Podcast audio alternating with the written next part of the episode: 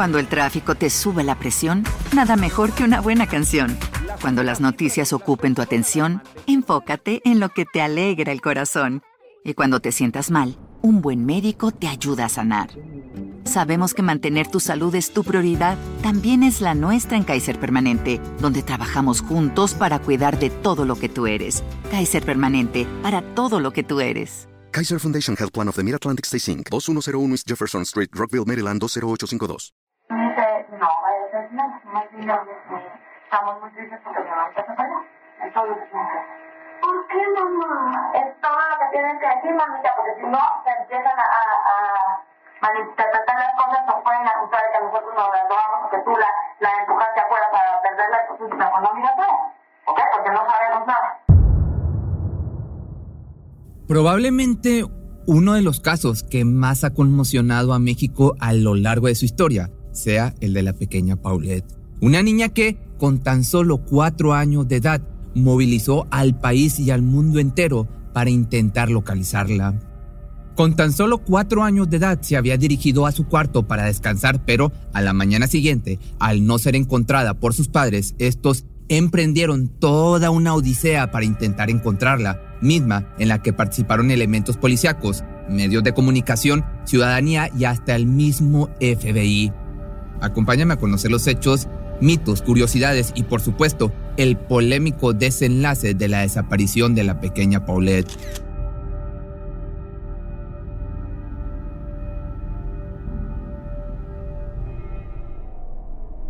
Era un domingo 21 de marzo del año 2010 por la noche cuando Paulette Guevara Fará se dirigió a su cuarto para intentar descansar.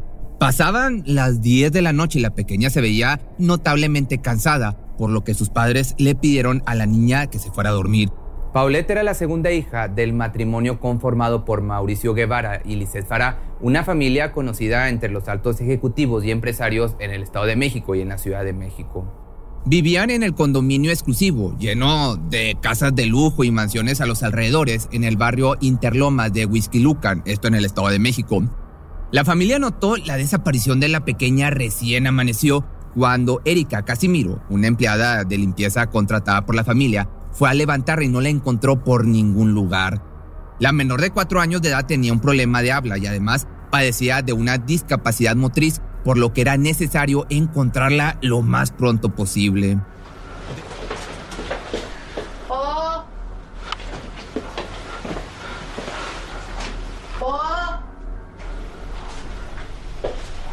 Después de que los Guevara Farah no pudieron localizarla, llamaron a las autoridades para levantar un reporte. Así dio inicio a la búsqueda. En ese entonces, el alcalde de Lucan era Alfredo del Mazo y el gobernador del estado de México era, pues seguramente te suena, Enrique Peña Nieto, quien posteriormente se convertiría en presidente de la República Mexicana con varias polémicas y otras desapariciones durante su mandato. Por otra parte, el titular de la Procuraduría General de Justicia, PGJ por sus iniciales, era Alberto Basbás, un joven abogado cercano a Peña Nieto. El caso, a su vez, fue entregado al subprocurador Alfredo Castillo, quien más tarde se convertiría en un funcionario de confianza para el presidente Peña Nieto.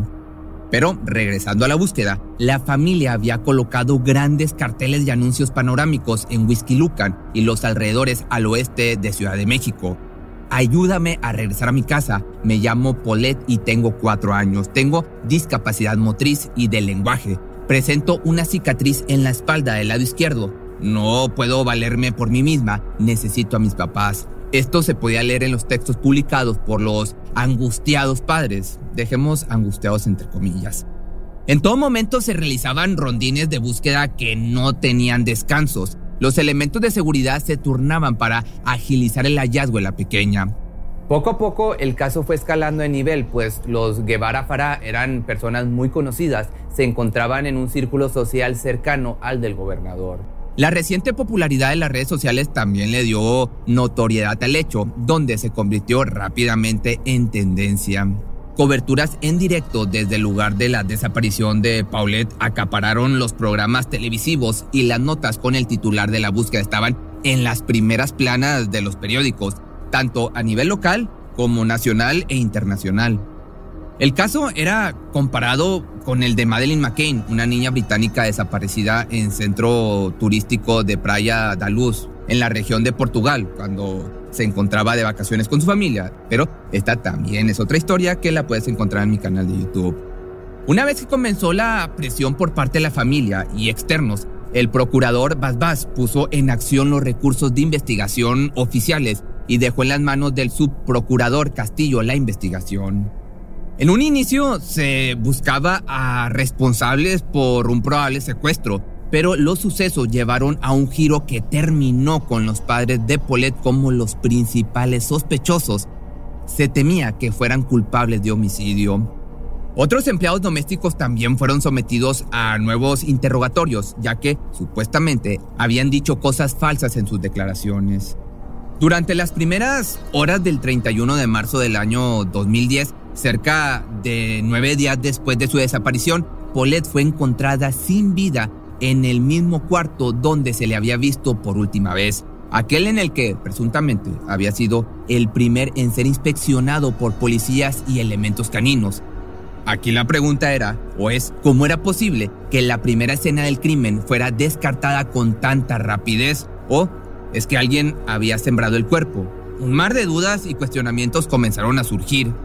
Finalmente, el procurador Basbás salió a dar la cara y anunció que, durante dirigencias ministeriales, la niña había sido encontrada en su propia habitación al pie de su cama. El cuerpo yacía entre el colchón y la estructura del mueble que lo sostenía.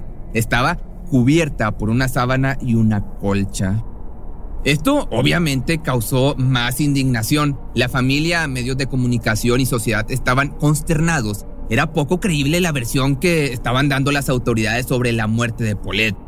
Según ellos, la causa de su muerte habría sido asfixia mecánica por sofocación, es decir, estaban tratando de explicar que la pequeña había caído de su cama mientras dormía y perdió la vida luego de quedar atrapada entre las sábanas al no contar con oxígeno para seguir respirando.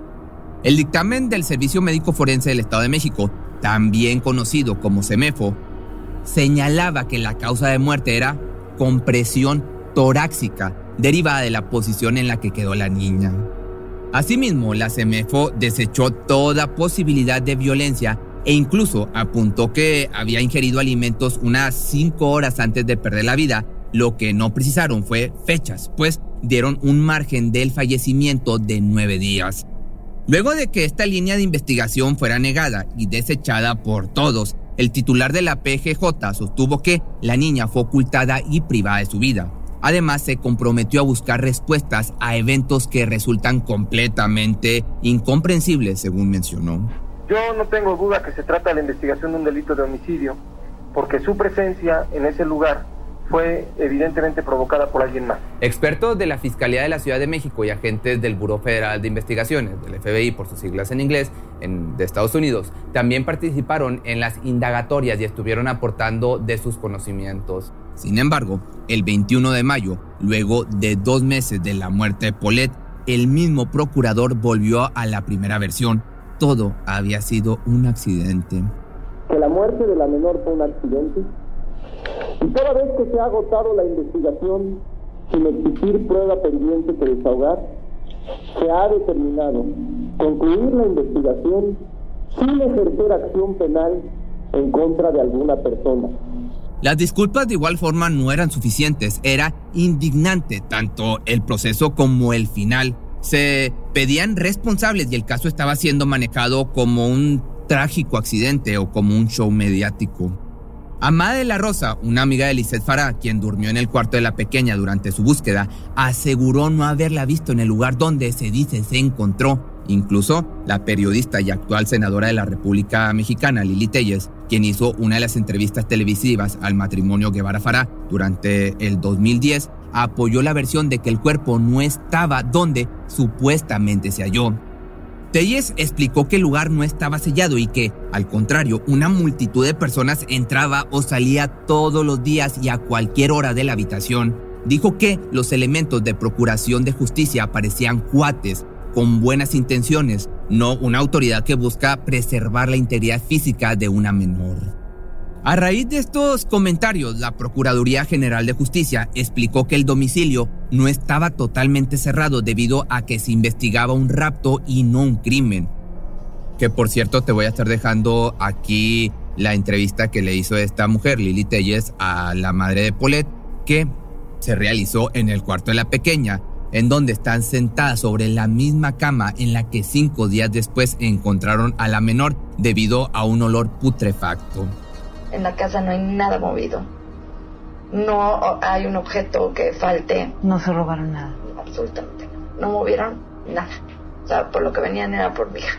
Para el 25 de mayo, dos meses después de iniciar la investigación, el escándalo orilló a Alberto Basbás a renunciar a su cargo y reconoció hacerlo debido a que su credibilidad estaba siendo puesta en duda, así como creyó no tener más el respaldo ni la confianza de la sociedad mexicana. Alfredo Castillo fue el hombre quien lo suplió, nombrado por Peña Nieto, a pesar del descrédito público que también acarrió.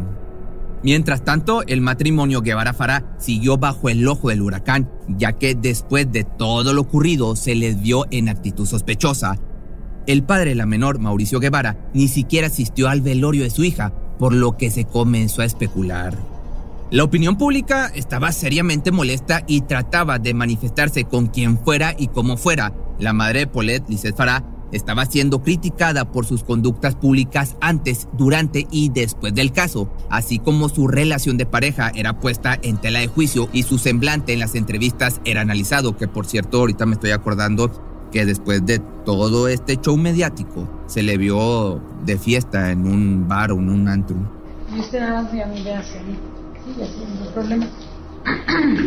ensayar tantito? Sí, sí, bueno. Surgieron cientos de hipótesis y especulaciones, pero quien estaba en el centro de todas estas era Lizeth Farah.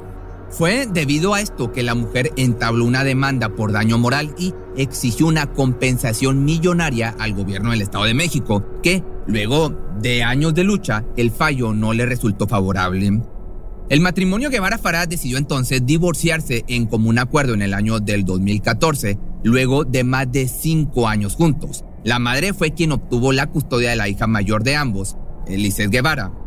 Hasta ahora, los dos se mantienen alejados de las redes sociales, siendo el hombre el único que permanece activo en el ramo empresarial con la asociación civil ATM, Ayúdame, que yo también soy mexicano, dedicada a la construcción de viviendas.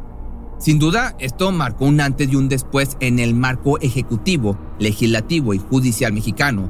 Si bien no para saber con exactitud cómo actuar, por lo menos para tener una base de lo que no se debe hacer o seguir en una situación similar.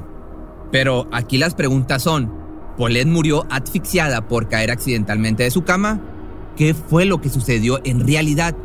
¿Qué grado de responsabilidad o culpa tienen los padres de la menor? ¿Y qué culpa tienen las autoridades? A 12 años de la desaparición de Paulette, ¿crees que se hizo justicia?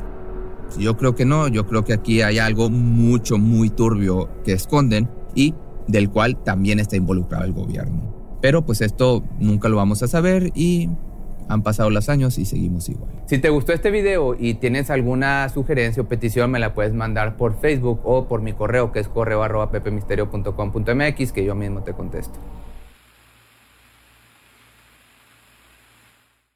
¿Te preocupas por tu familia? Entonces, ¿por qué darles solo huevos ordinarios cuando pueden disfrutar de lo mejor? Eggland's Best, los únicos huevos con ese delicioso sabor fresco de granja, además de la mejor nutrición, como 6 veces más vitamina D, 10 veces más vitamina E y 25% menos de grasa saturada que los huevos regulares, además de muchos otros nutrientes importantes. Así que, dales los mejores huevos. Eggland's Best, mejor sabor, mejor nutrición, mejores huevos. Cuando el tráfico te sube la presión, nada mejor que una buena canción. Cuando las noticias ocupen tu atención, enfócate en lo que te alegra el corazón. Y cuando te sientas mal, un buen médico te ayuda a sanar. Sabemos que mantener tu salud es tu prioridad, también es la nuestra en Kaiser Permanente, donde trabajamos juntos para cuidar de todo lo que tú eres. Kaiser Permanente, para todo lo que tú eres. Kaiser Foundation Health Plan of the Mid-Atlantic Stay Inc., 2101 East Jefferson Street, Rockville, Maryland, 20852.